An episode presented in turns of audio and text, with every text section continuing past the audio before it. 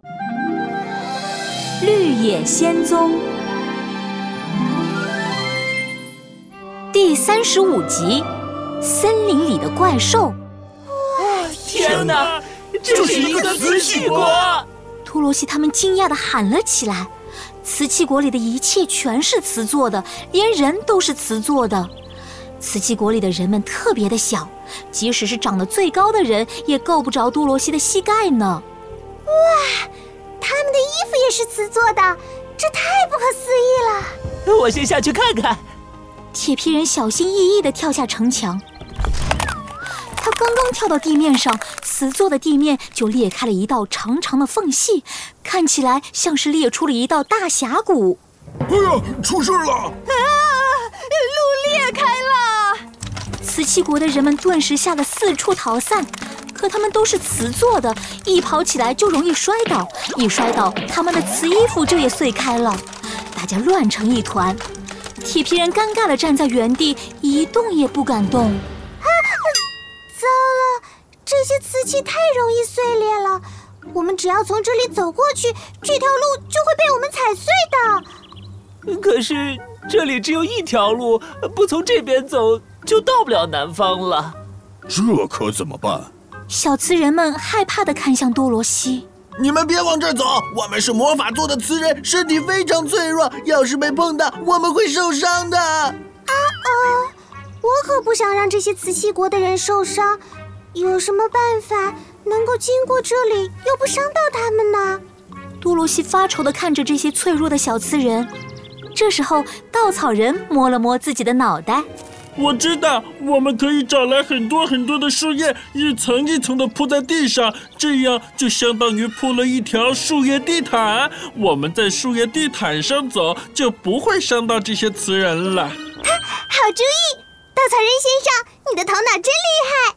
大家立马在树林里摘了许多的树叶，他们把柔软的树叶铺在地上，再踮起脚，小心翼翼地踩在树叶上走。瓷人们紧张地躲在一旁。多罗西发现，踩在厚厚的树叶上，大家的脚步都变得轻轻的，一点也没有伤到瓷人们。快看，前面有一堵瓷墙，翻过这堵墙，我们就走出瓷器国了。啊！太好了，大家都没受伤。多罗西看看四周，发现瓷墙的后面是一片森林，森林里长满了杂草，一旁还立着一块木牌：“锥子山森林，小心猛兽。”嗯，这座森林里有猛兽？有猛兽？妈妈咪呀，那太可怕了！不对啊，我现在是胆大师了，我就是最凶猛的猛兽。我们快进去吧，我倒要看看森林里有什么猛兽。呃，好吧。胆大师带着多罗西他们昂首挺胸地走进了森林，可他们走了半天，一只猛兽也没有见到。猛兽，猛兽，猛兽在哪儿呢？嗯，这里这么安静，别说猛兽了，小兔子都没有看见。难道门口那块牌子是骗我们的？哦，不可能。一定有猛兽！呃，再找找，再找找。胆大师竖着耳朵，东张西望寻找猛兽。就在这时，不远处的地方突然传来了一阵吱吱嘎嘎、咩咩嗷呜的声音。哎，这是什么声音？这是动物们说话的声音，听起来他们好像遇到大麻烦了。我们快过去看看。多罗西他们悄悄走过去，躲在大树后面。他们看见动物们全都聚集在森林中的一块空地上，除了小松鼠和小兔子，还有老虎、大象、狗熊和大灰狼。动物们的表情都很严肃，他们看起来似乎正在商量着什么。啊！天哪，这么多猛兽！妈妈咪呀！多罗西，我们快跑！狮子先生，你不是要找猛兽吗？